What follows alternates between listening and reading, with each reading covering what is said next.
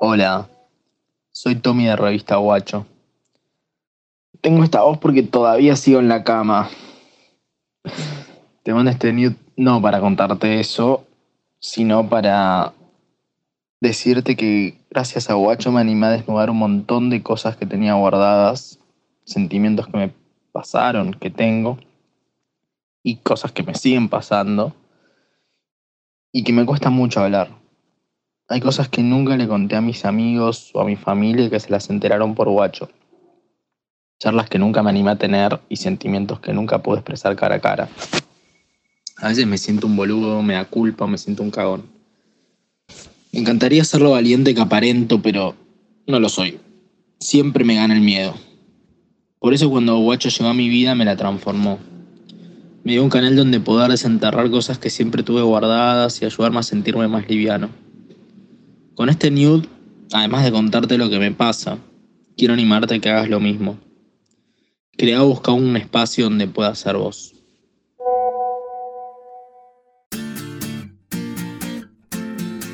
Esto fue el Send Nude de la semana. Si te animas a desnudar algún sentimiento, nos puedes mandar tu audio por mail o por Instagram a Paja Podcast y nosotros nos ocupamos de viralizarlo. Proyectos para aprender de jóvenes en acción. Paja Podcast.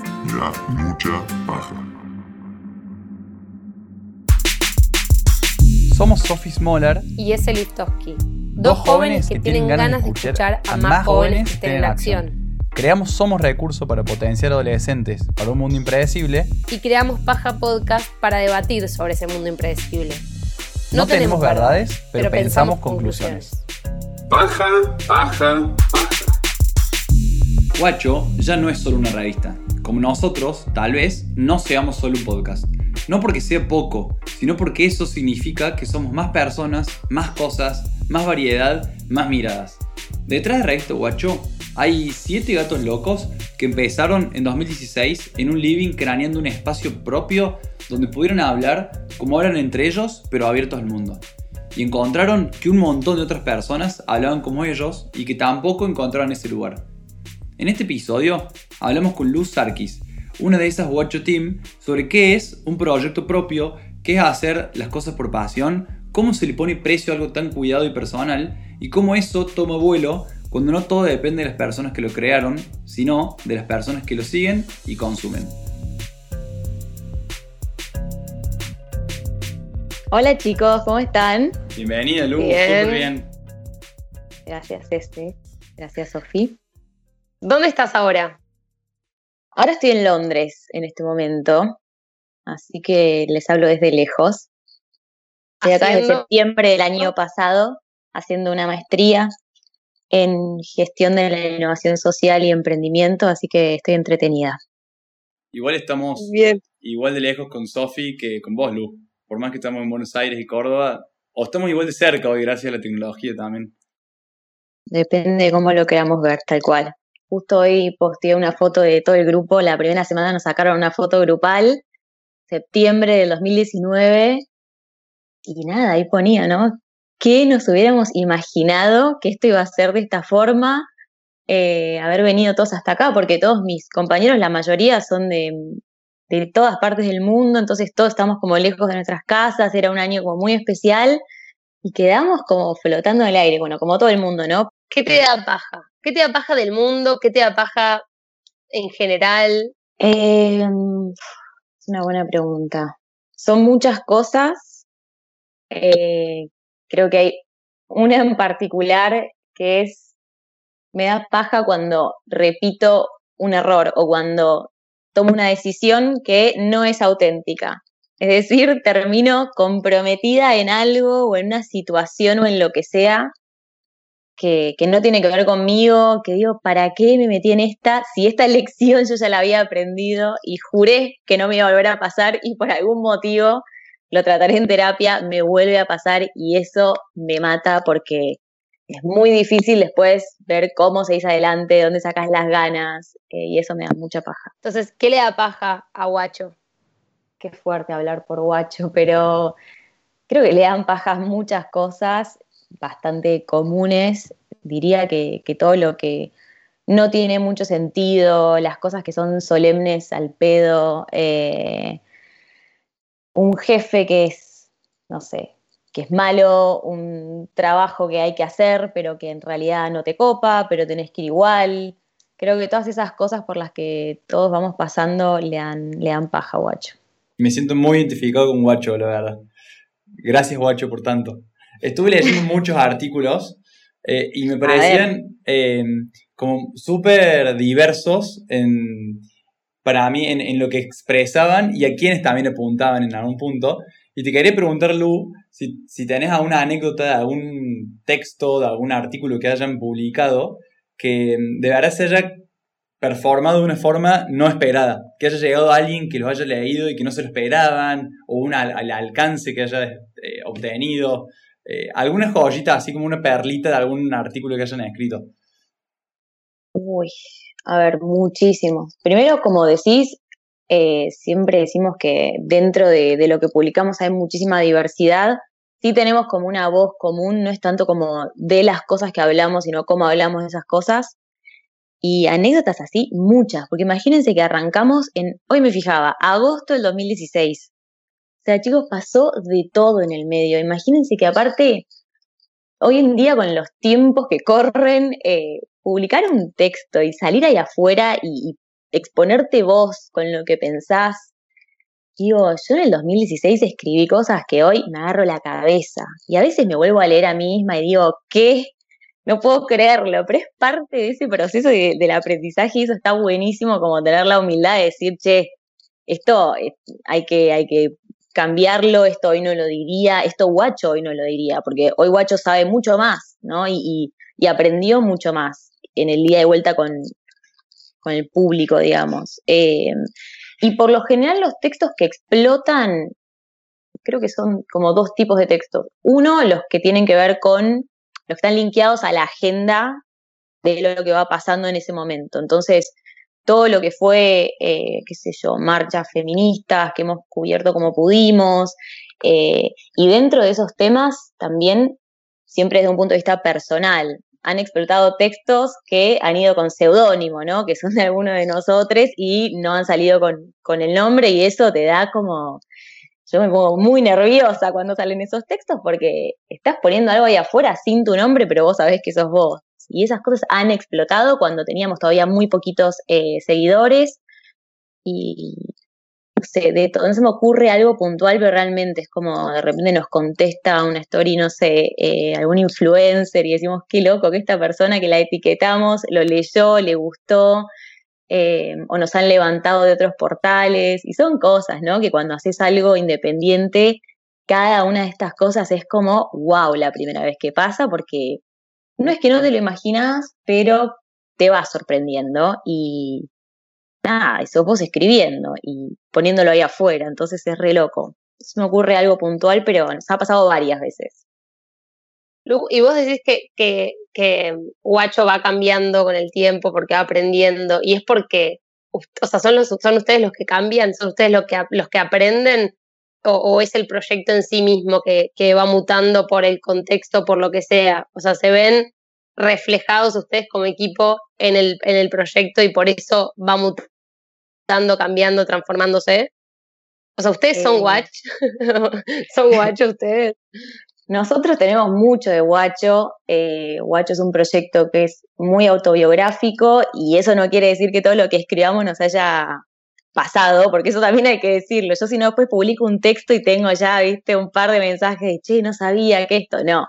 Tiene que ver con levantar historias o captar como cosas que van pasando a nuestras amigas, a nuestros amigos, eh, ser un canal para eso, qué sé yo, tiene que ver con eso, no es que es autobiográfico desde lo real, 100%.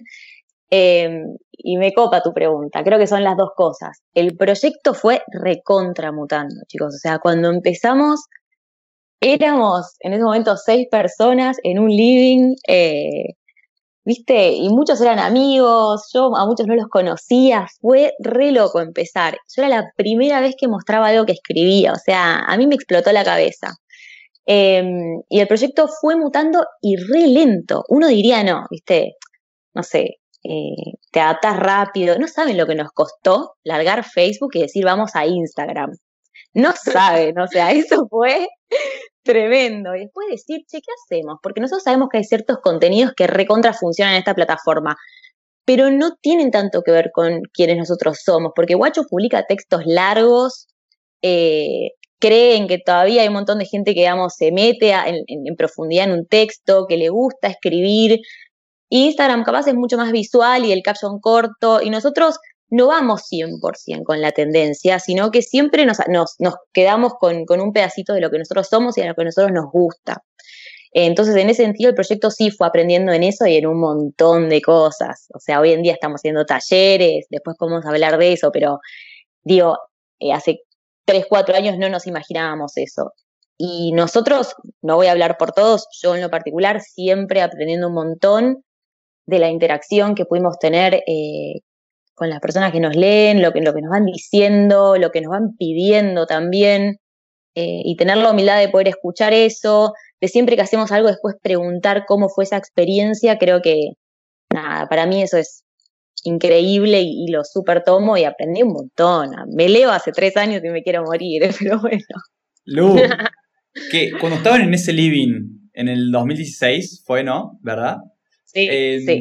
¿Qué te gustaría decirle? O sea, si, si podés abrirle puerta y entrar a ese living, ¿qué le dirías a esas seis personas que estaban charlando de una idea, de algo como bien flashero, de decir, imagínense lo que podemos hacer y vos entras y les decís algo. ¿Qué le, qué le podrías decir en ese living?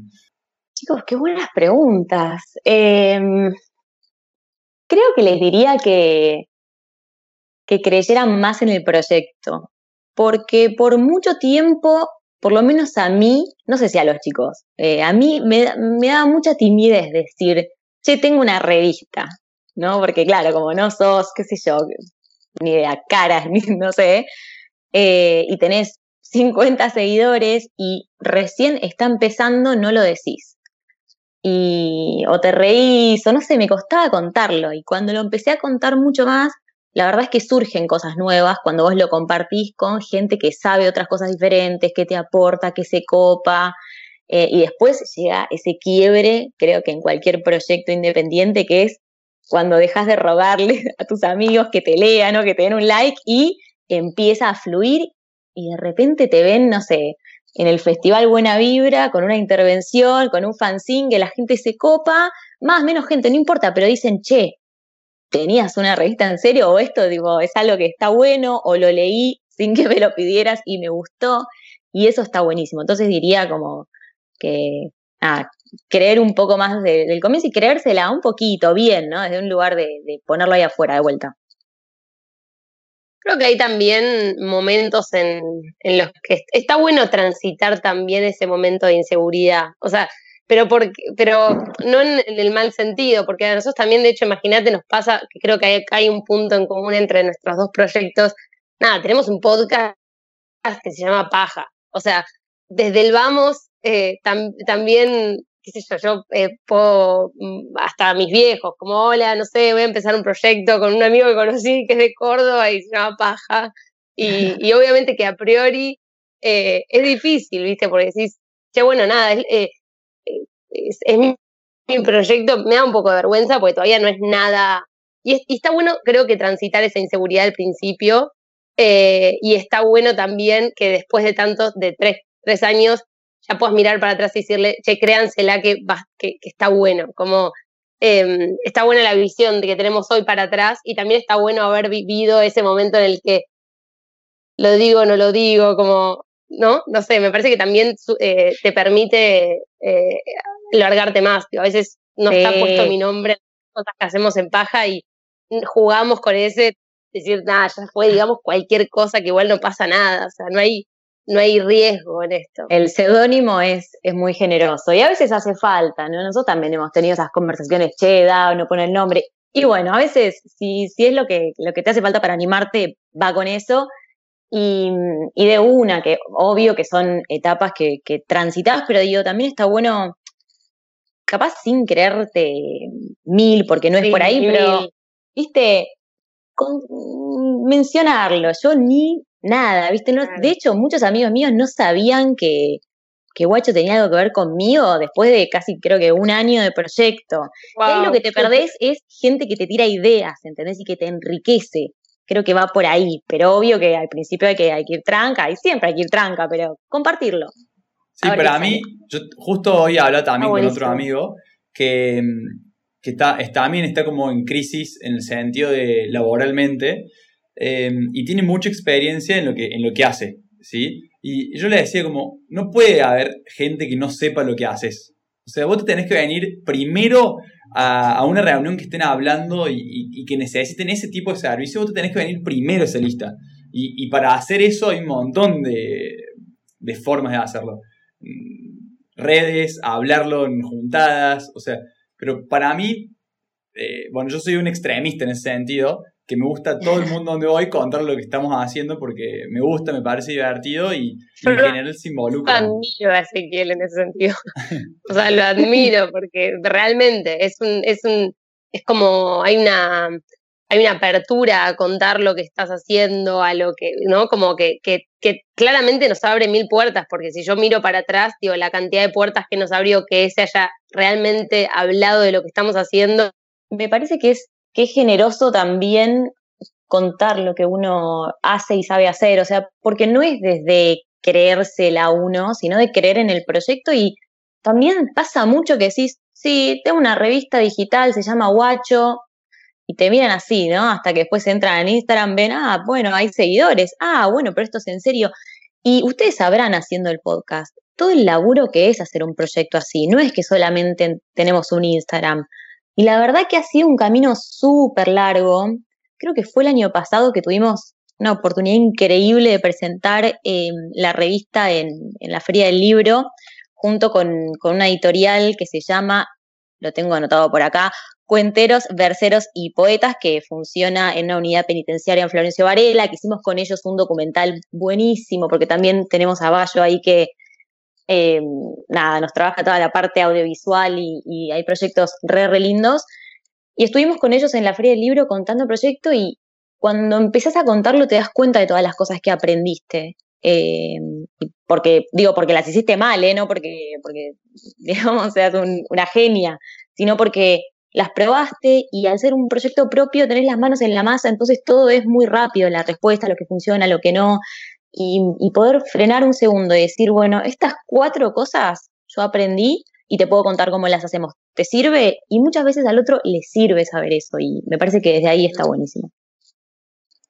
Lu, Está eh, me quedé con lo del living, te juro, perdón que vuelva a eso, pero Ese imagínate living. ese living, ese o sea, living, fue chicos. mágico. La pregunta es. Ahí estas son las reuniones semanales de Watch. claro, Eran.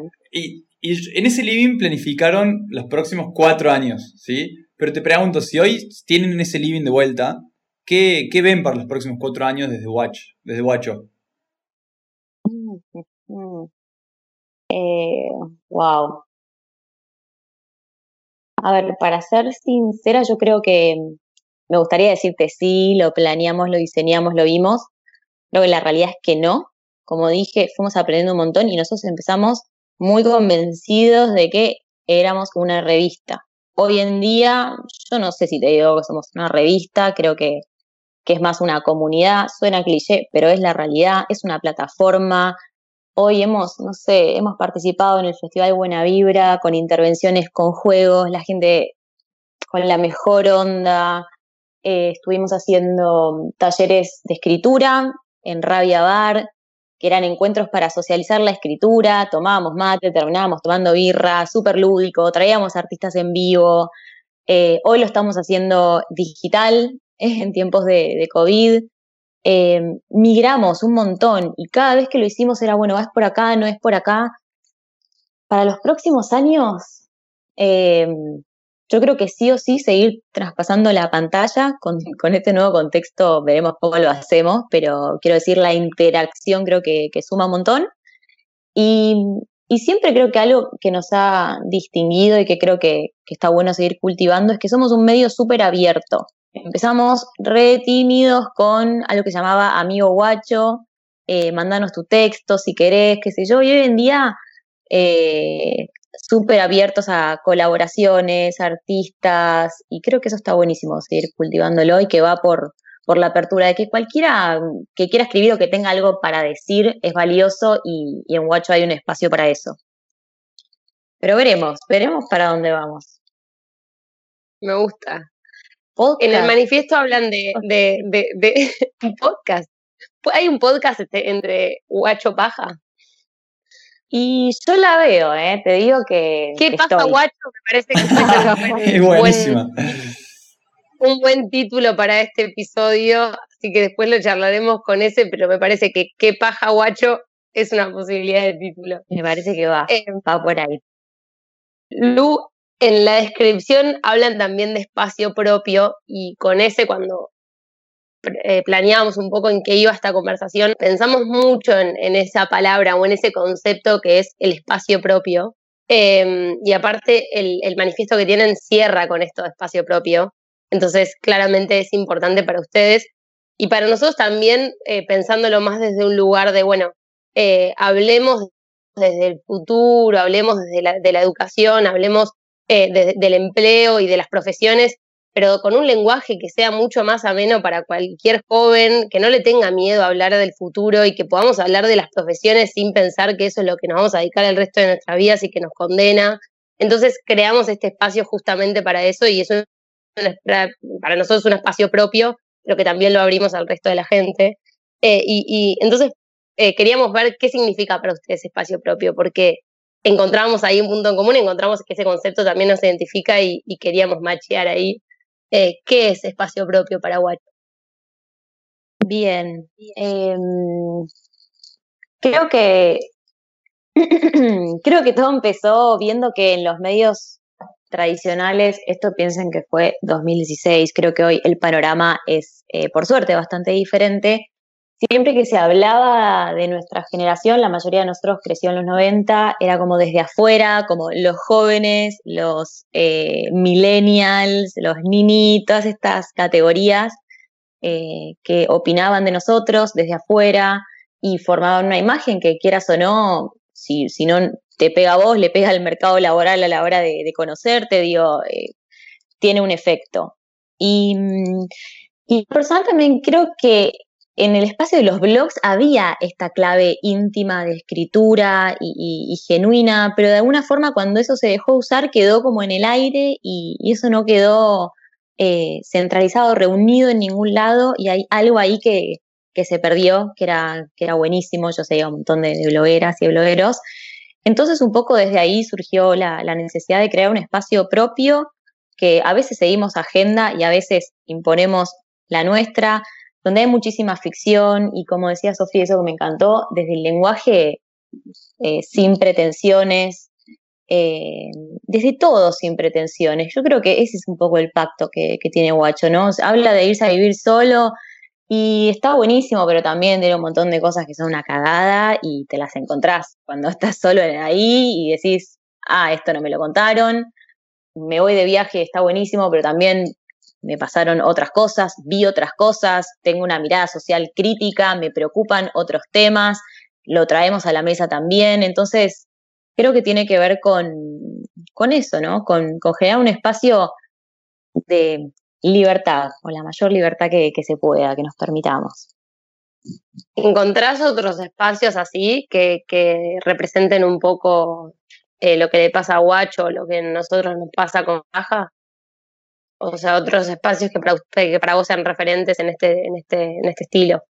Sí, creo que hay un montón. eh, yo tengo muy mala memoria, así que seguramente eh, deje a muchos por afuera. A mí, eh, Revista Anfibia, me encanta lo que hace. Futurock en la radio también me encanta. Estoy escuchando mucho esta cuarentena. Después, eh, otras revistas más chicas, más como nosotros. Había algunas que ahora ya no están, como Chocha, Palta, que me gustaban mucho. eh, y después algunos proyectos que tienen que ver también con cambiar la forma en la que, en la que se cuentan las cosas. Eh, tenía anotado por acá, se llama Filonews, tiene también algunos formatos que me Mm. divierten, o Fede Pop Gold, que es también un influencer que hace estas entrevistas, esas, estas historias, desde un lado mucho más humano, relajado, como, nada, como hablar con una amiga. Entonces, me parece que va por ahí, me parece que hay un montón de espacios, ¿eh? que, no, que no voy a nombrar porque no me los voy a acordar Obvio. ahora, pero creo que las cosas cambiaron desde el 2016 y eso está buenísimo y está buenísimo que nosotros también ser parte de esos medios que abren el juego y que no son una voz eh, que te dice cómo tienen que ser las cosas, sino que te invita a participar, te, te cuenta cómo la vive. Y Lu, de las personas, de las siete personas que hoy están trabajando en Guacho, eh, me interesa mucho saber si Guacho eh, se convirtió en su main project, o sea, si están dedicados full time a Guacho y, si, y si no es así o si fue así, ¿cómo fue ese proceso de quizá ir dejando de lado, diciéndole que no a otros proyectos y cómo se fueron sumando eh, como full time, full life a, a Guacho, porque es responder un mensaje a las 2 de la mañana, es levantarte un domingo a escribir, es... eh, nada, me, me interesa mucho ese proceso de, de, de las personas que generan proyectos, que en general los proyectos pueden haber sido como side projects y se terminan convirtiendo en su proyecto principal. Está buena la pregunta. Una vez, eh, esto fue aparte hace como dos años, o sea que estábamos ahí eh, remando muchísimo. Todavía estamos remando muchísimo, pero en ese, esa época más todavía, que alguien nos preguntó a dónde estaban nuestras oficinas. Están al lado de las nuestras. claro. Una torre alta ahí en piso 26.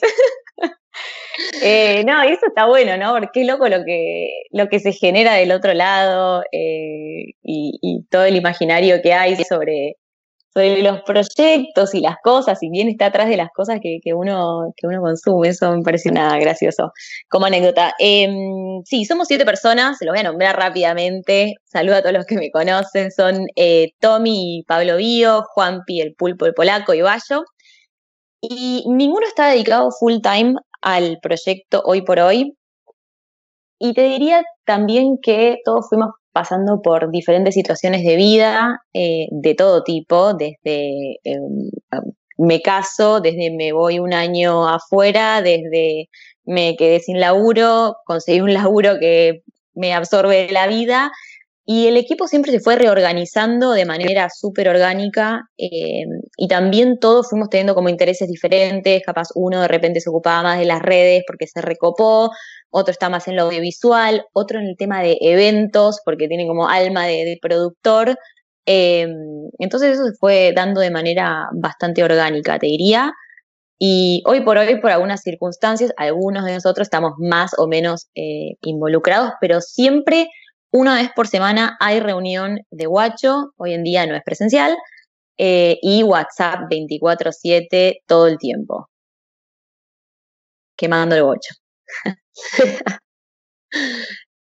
Che, es, es, es espectacular que, que en algún punto esto de la cuarentena también hay equipos que, si bien, porque me imagino que ustedes ya venían trabajando también de manera digital, digo, vos estando allá, o por lo menos esta época, o también esto en tres años, digo, pueden, pasan un montón de cosas, hay gente que viaja, gente que viene, eh, de, de siete personas, seguramente los, las agendas van cambiando.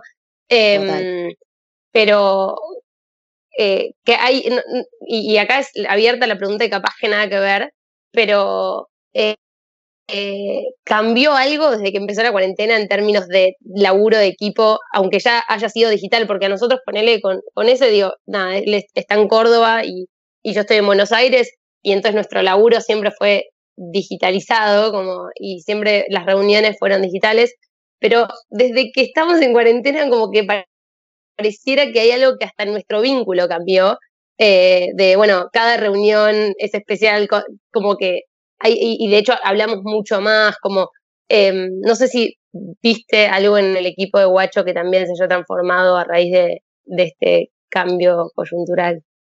Sí, a ver, pasaron algunas cosas. Yo justo como no estoy en Buenos Aires en este momento, ya venía sin estar presente en las reuniones, pero les diría que esas reuniones semanales son eh, toda una liturgia y hay toda una mística.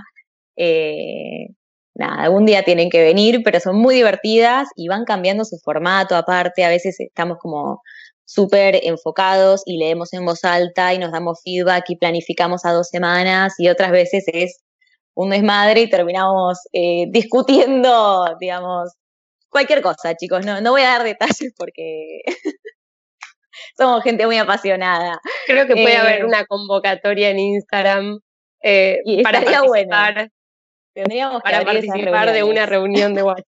Sí, 100%. Valen la pena, valen la pena. Eh, y por otro lado, sí nos pasa mucho que cuando hay un tema que se instala tanto, por razones genuinas, por la razón que sea, hay que balancear un poco para no quemar, ¿no? Porque de repente llegan textos y todos los textos son sobre la cuarentena, nuestros textos son porque es lo que te urge. Y está buenísimo, y eso tiene un espacio, porque sería una tontería no darle bola a eso, pero sin perder el, balance, ¿no? De quién soy, che, también hay una vida por fuera de esto, también eh, en una situación así, bueno, a ver, qué, qué cooperativas, qué organizaciones barriales, cómo podemos dar visibilidad, eh, dónde nos posicionamos nosotros con todo esto, cómo podemos servir, son un montón de cosas que, que tuvimos que ir viendo. Y una muy importante porque veníamos con los talleres, que eran hermosos, eh, los talleres de escritura, y tuvimos que hacerlos online, y no les voy a mentir, el primer taller de escritura online yo estaba temblando porque dije, ¿qué va a pasar acá? Porque claro, o sea, nuestros talleres de escritura son un lugar de encuentro, son como con disparadores creativos.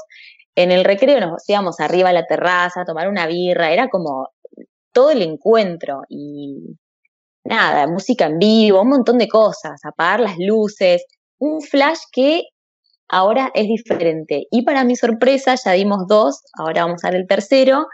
Salieron súper bien y después preguntamos y la gente nos dio su feedback y por suerte se sintieron súper cómodos y lo hicimos funcionar igual, pero bueno, ahí es como vas aprendiendo y cuando pensás que no, sí, y, y en ese sí hay un montón de cosas para aprender. Número uno, uno siempre piensa, ve las cosas, por lo menos yo veo las cosas más, más terribles de lo, que, de lo que en verdad son. Y después sale. Quiero decir que me anoté al próximo taller de escritura de Guacho y que también le propuse a una amiga que se acaba de separar de una relación de ocho años, que nunca escribió en su vida y me dijo, Sofi, lo que me está pasando es que siento una angustia tremenda y no la estoy pudiendo materializar. Onda, no sé qué es lo que me angustia, pero hay algo que me angustia y le dije, escucha, vos tenés que escribir. O sea, A lo, eh, tenés que escribir, tenés que, esa es la, la única manera hoy que tenés de materializar lo que te está pasando y le dije, y tengo un espacio perfecto para que lo hagas, así que Vamos, nos todavía. Un beso a Meli que seguramente va a estar escuchando esto. Bueno, después me contás a ver, a ver qué te parece, pero posta que yo creo que lo mejor que tienen los talleres eh, es que son un espacio en donde no se juzga a nadie, donde la gente se anima a leer por primera vez, no hace falta escribir de ninguna manera, nos reímos un rato, a veces lloramos un rato, pasa de todo y es re lindo porque es un espacio para nada, para, para compartir, para, como decimos, socializar la escritura, que suena más elevado, pero al fin y al cabo es en vez de estar solos ahí con vergüenza, bueno, dale, pongámoslo ahí.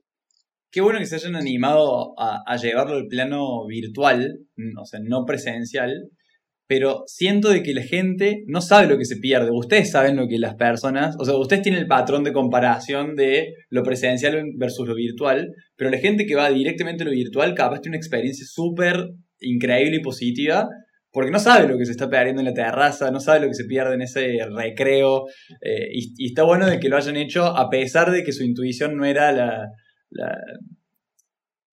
nada, lo que iba a pasar después. Sí, muy clave eso, ese tal cual, ¿eh? O sea, uno está como, no, no sé qué, y hasta a veces te sale decir, bueno, esto en realidad lo hacemos así, como, no. No, pero no por no decirlo, por ocultar, no, porque son experiencias diferentes. Diferentes, Inclusive claro. nos pasó de una chica que vino, que había venido a uno en Rabia Bar, y vino al virtual y le recopó, porque son cosas diferentes, y creo que también se valora que, qué sé yo, que sostengas el espacio, y lo sostenés porque tiene sentido sostenerlo, esto que decía al principio, es auténtico, ¿no? No es forzado, no es que, ah, bueno, queremos... No, porque lo pusiste ahí, se anotó gente, porque la necesidad está, entonces lo armamos. Y sale porque hay voluntad y ganas. Tengo una pregunta acá que es algo que también a nosotros nos cuesta internamente y por eso me parece que es un espacio. Se abre el espacio de consultoría en este momento. Eh, ¿Cómo? Que es, es raro la pregunta, ¿eh? Pero ¡Qué miedo! eh, ¿cómo hacen para ponerle un precio a lo que... ¿Cuándo, ¿Cuándo llega el momento en el que dicen esto vale tanto y le quiero cobrar a la gente porque esto realmente tiene un valor. pero, a ver, no porque no lo valga, yo de hecho eh, le dije a ese, hey, 300 pesos para ponerme a escribir con mucha gente un sábado que seguramente no tenía nada más interesante que hacer, me parece baratísimo en términos de lo que a mí me puede brindar ese espacio. Pero nosotros también, pensándolo internamente, nosotros decimos que nos cuesta un montón ponerle un precio a lo que tiene, a lo que hacemos desde la pasión, a, lo que hacemos desde la, eh, desde el disfrute también. Eh, ¿Cuál es su experiencia frente a esto? Bien, buena pregunta. A ver, esto te lo contesto desde, desde mí y no tanto desde Guacho. Em, nosotros siempre tratamos de que lo que hacemos sea accesible. Y eso en nuestro caso tiene que ver con eh, los valores que manejamos como, como guacho persona y como lo que queremos generar. Eh, si el precio está bien o mal puesto, sería más o qué sé yo, es otra discusión eh, que es súper válida y que por ahora no la hemos tenido en profundidad, pero que creo que sí es hora de, tenerla en algún momento. Eh, después lo que hemos empezado a hacer es a trabajar con algunas marcas, que eso estuvo buenísimo. Y también hicimos el año pasado Fiesta Guacho, que la próxima ese te tenés que venir de Córdoba o la podemos llevar a Córdoba. De una, eh, las dos cosas. No hay un no, las dos cosas. Es un y totalmente. Vamos a ver si vuelven las fiestas, en caso de que vuelvan. Eso sucedió y no soy yo la que se encarga de, la parte más comercial y de gestión de marcas, pero ahí los chicos están y siempre están como, nada, también poniendo en valor eso, ¿no? Y, y cuando ya generás cierta comunidad, empezás a ver que eso también eh, que tiene un valor y que también hay que cuidarla. Tampoco es cuestión de decir, ah, bueno, dale, cualquier cosa. Eh, creo que, no va por ahí. Y después, no estoy contestando mucho tu pregunta, Sofi, pero creo que ahí también hay un valor de, de monetizar, si queremos usar eh, una palabra más del mundo emprendedor, que es mi otra, mi, el lado B mío, que es también sacarle el juego a lo que aprendiste de ese proceso. Entonces, tal vez no es a través del producto o servicio mismo, sino a través de el aprendizaje o el know-how que a vos te quedó de ese proceso, aplicarlo a otras cosas. Eh, entonces, creo que ahí la pregunta es por dónde vas a generar esa sustentabilidad económica del proyecto. Para nosotros, eh, los talleres, digamos, son una vía, tratando de mantenerlos siempre accesibles, eh, ahora viendo a ver con qué marcas podríamos trabajar y que tienen sentido para nosotros y que generan también beneficios para nuestra comunidad, con las fiestas o con movidas en Instagram. Y después hemos hecho, chicos, no sé, tantas cosas. No sé, otro día lo charlamos, pero hemos también pasado por, una etapa fanzine que a mí me parece alucinante. Hemos hecho como tres fanzines y esos, por ejemplo, probamos, eh, eran, cada uno daba lo que quería, en diferentes espacios. Digo, eso es otra cosa para, para explorar. Pero ponerle un precio, sí, es complicado, más cuando te gusta lo que haces, pero creo que nosotros aprendimos que, la, que generar, digamos, algo para que sea sostenible el proyecto era indispensable, ¿no? Porque te diría que el primer año y medio eh, fue un esfuerzo económico también nuestro y son muchas horas y, y siete personas que, aprenden todo el tiempo y que aplican conocimientos que, traen de un montón de lugares. Entonces, eso tiene un valor y está bueno ponerlo sobre la mesa para no quemarse uno también. No sé si te contesté mucho, pero eso es lo que tengo para decir. Me sirvió un montón. Valoro tu respuesta del valor. No, cualquiera. Em, Vamos a poner un precio a la respuesta.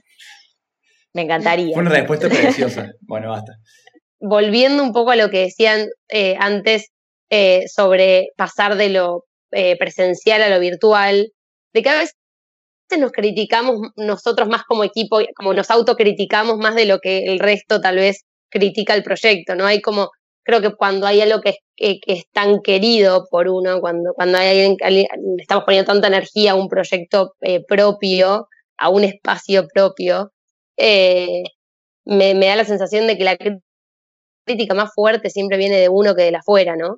Eh, es como cuando nosotros empezamos a grabar con ese, decimos, terminamos de grabar y decimos, esto es una mierda, esto no lo va a escuchar nadie, o sea, borremos y empezamos a hacer de nuevo porque es malísimo y de repente se lo compartimos a dos, cuatro, tres amigos que nos puedan dar ese primer feedback y dicen, che, es el mejor episodio que grabaron en su vida. Y decir, ¿cómo puede ser que yo pensaba que era la mierda directamente, ¿entendés? Y que era el peor episodio que grabé en mi vida. De repente tres, cuatro personas dicen, es el mejor que hicieron. Como, ¿Cómo puede Es una ser tan locura. distinta la mirada cuando Al revés una también autocrítica? Y al revés también. Y Sí. al revés también, ¿eh?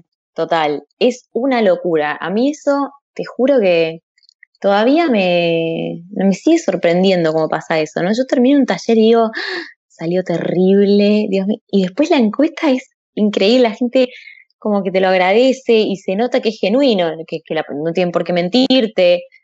Y eso es una locura. Y también nos pasa mucho de decir, a mí por lo menos, che, este texto me maté, lo re, no sé, lo vengo ¿viste? escribiendo hace dos, tres semanas, lo corregí, tipo, cuento algo que es re importante para mí, no lo lee nadie, chicos, fracaso total, o sea, ni mi madre. Y escribo una cosa que me parece una pavada, que la escribí, no por criticar el blog de notas de- del celular, se han escrito grandes obras ahí, pero digo, al pasar, como riéndome, porque también es eso, es un espacio lúdico, no es que solo publicamos lo mejor de lo mejor, sí, obvio, cosas que nos parecen de calidad, pero hay de todo, y explota un texto que era, viste, una reflexión sobre que me molesta algunos posteos de Instagram, y decís, claro, bueno, o sea, eh, hay muchas cosas que, nada, una no controla, no sabe, está bueno eso, ir estudiándolo, aprender de esas cosas y, y nada, a ver, che, quiero seguir explorando esto que funcionó o funcionó, pero no es para donde quiero llevar este proyecto porque creo que no construye lo que quiero construir.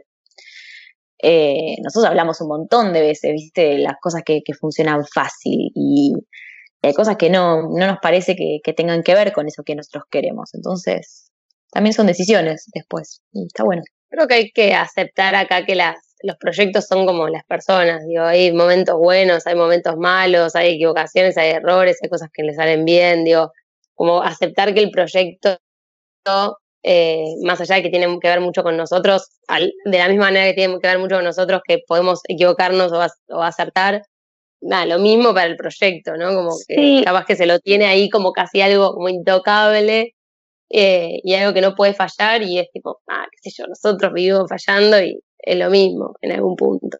Recontra. Y, y creo que son como las personas también porque creo que es muy importante ser humilde y ser generoso con el proyecto, ¿no? Nosotros siempre tratamos de ser vidriera para artistas, para ilustradores, eh, lo más que podemos. Creo que es un ida y vuelta.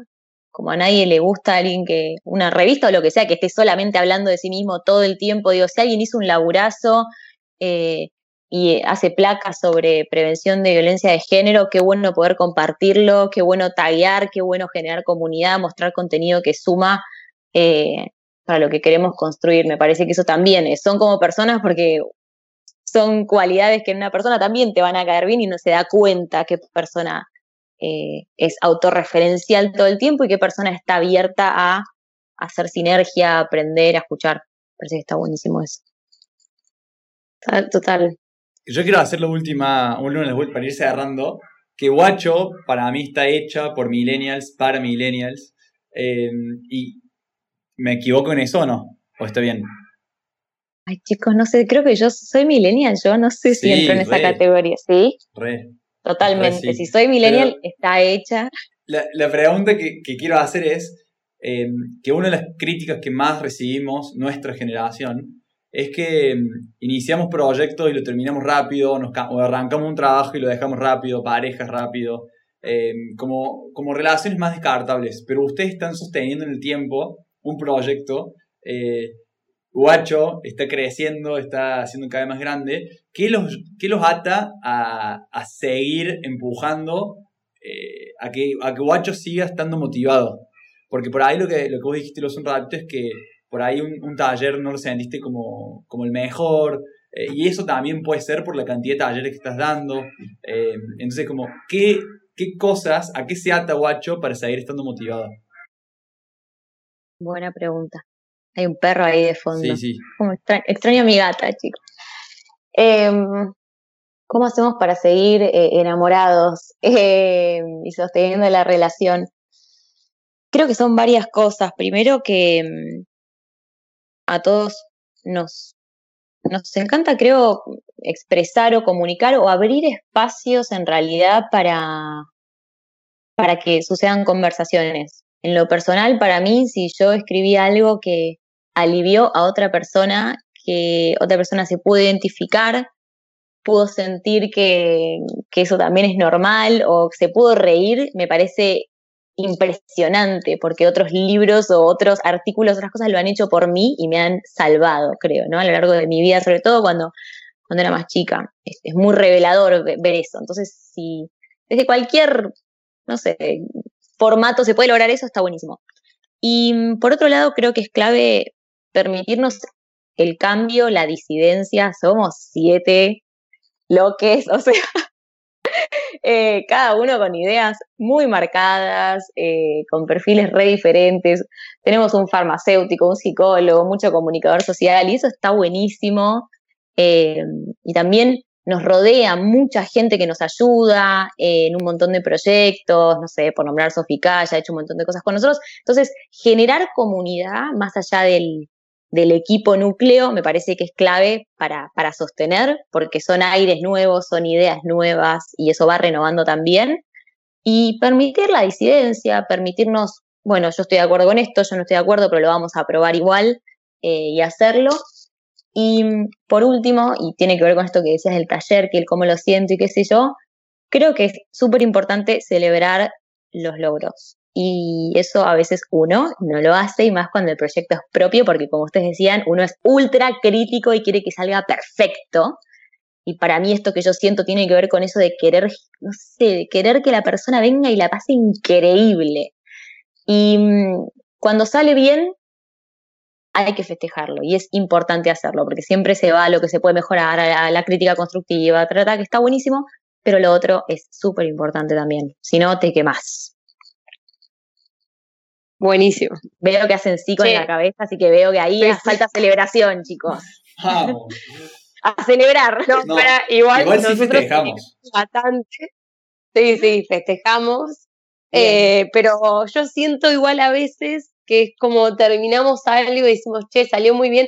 Es como que al toque nos llamamos y uno de los dos está esperando que el otro, o sea, o está necesitando que el otro valide que, que, que realmente eso sucedió y fue así. Eh, y entonces, digo, también ahí es como qué clave es poder compartir el, el hacer un proyecto y que, y que no sea algo 100% solos, digo, es un espacio propio, pero es un espacio compartido. Eh, y tener otra mirada, bueno, en su caso ustedes son siete y ahora con ese tam- también estamos ampliando un poco las miradas y el equipo. Eh, nosotros nos miramos entre nosotros todavía, pero hay también nuevas miradas que se suman. Eh, pero me parece clave, clave. Clave y, O y sea- que sean miradas eh, lo más diversas posible, ¿no? Siempre se puede ser, siempre se puede tener equipos más diversos, pero eso también creo que, que es importante que enriquece. Sí, totalmente. Total. Bueno, Lu, yo me voy súper eh, motivada. eh, me parece que son un gran ejemplo, o sea, para nosotros puntualmente que estamos recién en nuestro primer año del proyecto eh, y que creo que compartimos bastante esto de que todavía no somos bien qué so- somos, o sea, no somos solo un podcast, no sabemos muy bien si somos una plataforma, somos una comunidad, pero comunidad es muy cliché, pero está bien y todo el tiempo es todo el tiempo es repensarnos y ver qué somos, ¿no? Eso que, que siempre uno necesita entender, eh, casi como una- un aspecto filosófico y un, eh, y un planteo filosófico de qué somos y, y cómo nos exponemos y cómo nos mostramos. Pero bueno, creo que son un claro ejemplo de que eso se va descubriendo con el tiempo eh, y que eso también es parte de la transformación que vayan haciendo en, el, en los años. Total, Gracias, Lu. totalmente. Chicos, muchas gracias. A festejar Voy a ahora. ver, Una birrita, después cuéntenme la llamada post-podcast, a ver si ahí me cantan la posta y qué les pareció. Obvio. que- Ey, te- capaz que la, gra- si la grabamos, la sumamos al fin del episodio. La quiero, la quiero. Quiero ese Cierra el episodio y nuestra llamada. Gracias, Lu, posta, Bueno, es que me encanta lo que están haciendo. Genial. Gracias por el espacio y un beso grande. Paja, paja, paja, paja, paja, paja, paja. Dicen que somos los libros que leemos. Por eso, en esta sección compartimos con vos algunos libros y te mostramos todo lo que puede ser. Obvio si los lees. Esto es Paja Books.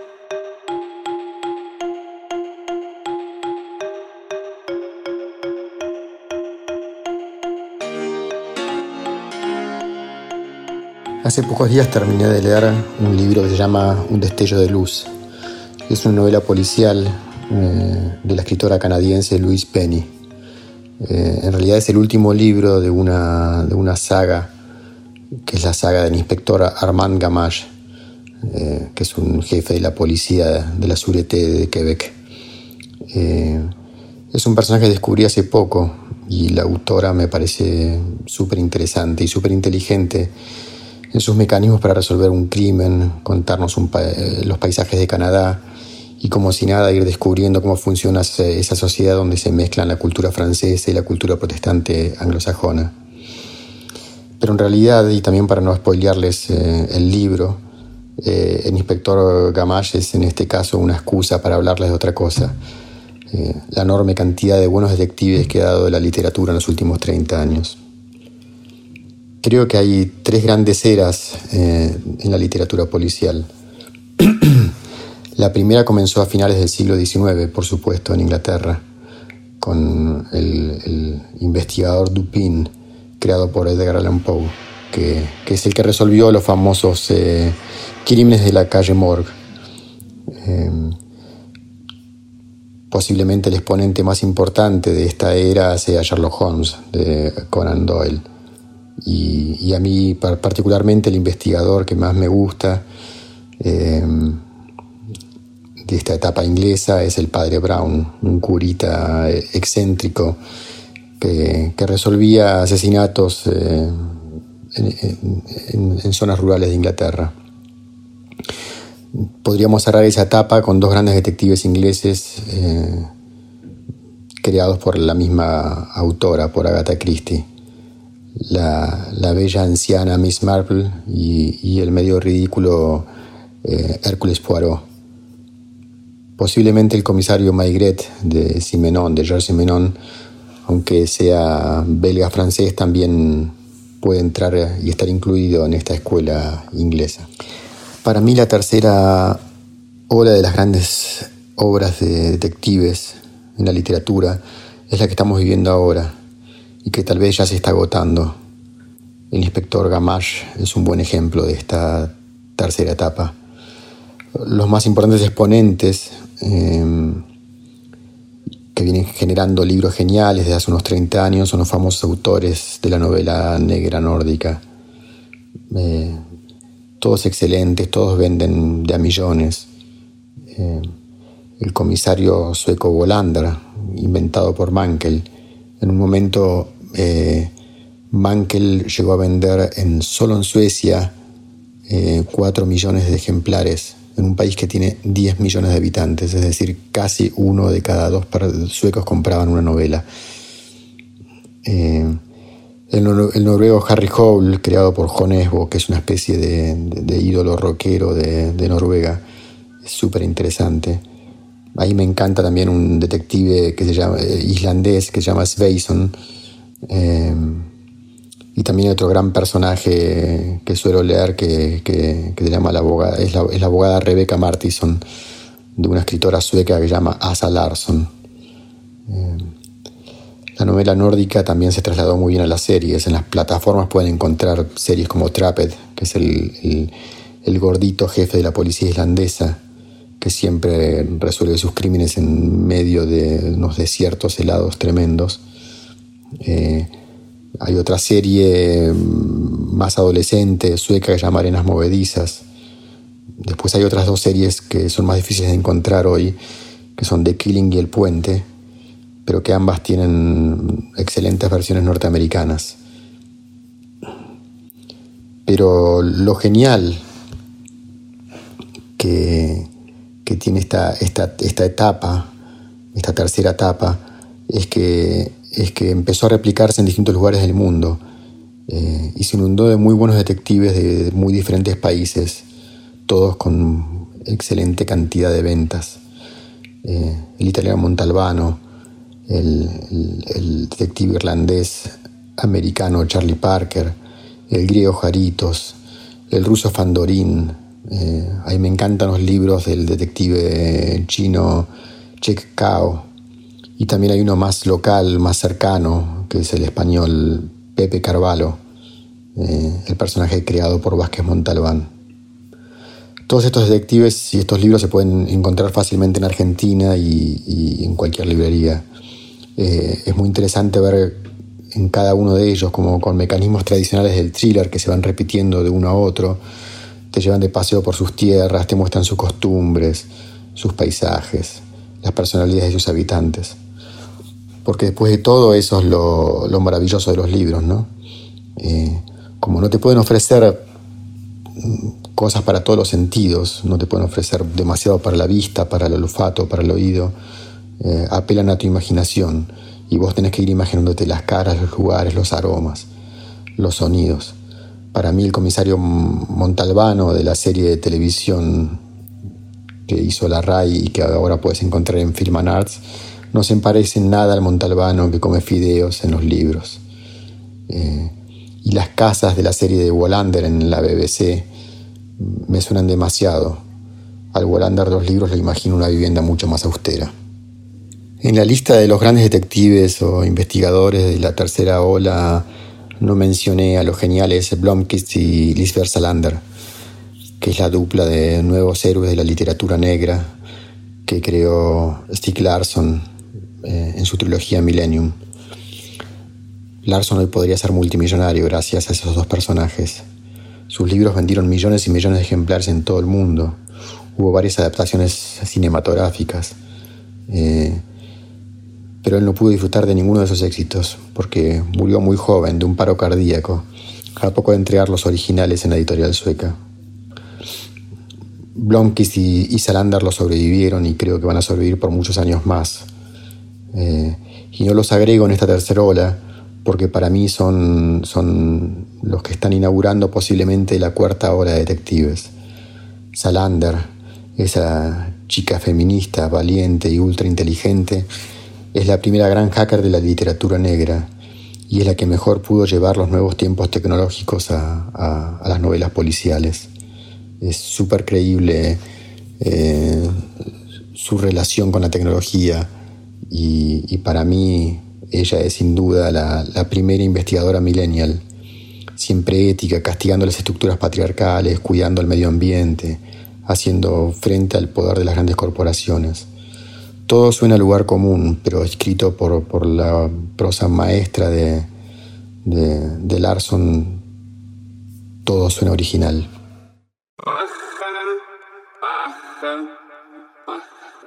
Bueno, ¿te parece que cerremos acá ese? Sí, estoy bien hasta acá, Sofi. Esto fue Paja Podcast desde casa, en una edición distancia social. Nos encontramos por los pasillos de Zoom o en el gym de Instagram Live. Seguinos en arroba paja y escúchanos en Spotify. Despiértense, despiértense. Sáquense la paja que tenemos que emprender. Estos son proyectos para aprender de jóvenes en acción. Para sacar las manos del pantalón y acabar con todo lo que tire para atrás. Renovar la forma que tenemos de pensar. Eh, pero no te asustes, no todo está perdido. Basta de dejar que el tiempo pase inadvertido a sacarse la paja podcast. Me da paja que la gente no se mire más de frente. Paja podcast. Me da paja que el futuro se nos muestre tan oscuro. Paja podcast. Ahí está nuestra mejor versión.